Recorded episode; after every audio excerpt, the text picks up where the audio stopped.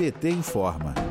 Com cerca de 132 mil filiados e filiadas credenciadas para participar dos encontros setoriais nos estados, o PT mobilizou a sua direção e militância com a realização de mais de mil atividades, entre plenárias deliberativas e encontros estaduais, sendo que os encontros somaram um total de 428. Esse número é mais do que o dobro dos encontros que foram feitos no ano de 2017. Os dados são de um balanço elaborado pela pela Secretaria Nacional de Organização sobre a realização dos encontros setoriais estaduais, que elegeram suas respectivas coordenações e coletivos. O levantamento ainda mostrou que, com o objetivo de aprofundar a discussão interna, foi realizada uma jornada de debates no partido com a realização de mais de 500 plenárias com a participação de dirigentes e militantes de todo o país. Esses encontros estaduais foram marcados pelo fortalecimento da democracia interna e pela construção de consensos na hora de eleger as novas composições dos setoriais, sendo que em 78% dos casos elas foram eleitas por aclamação e apenas 22% por eleição. O sistema de votação eletrônica utilizado pelo partido registrou quase 60 mil votos de filiados e filiadas em todo o Brasil. Os encontros nacionais que ocorrem em novembro e dezembro deste ano deverão eleger as coordenações e coletivos em praticamente todas as áreas setoriais do PT.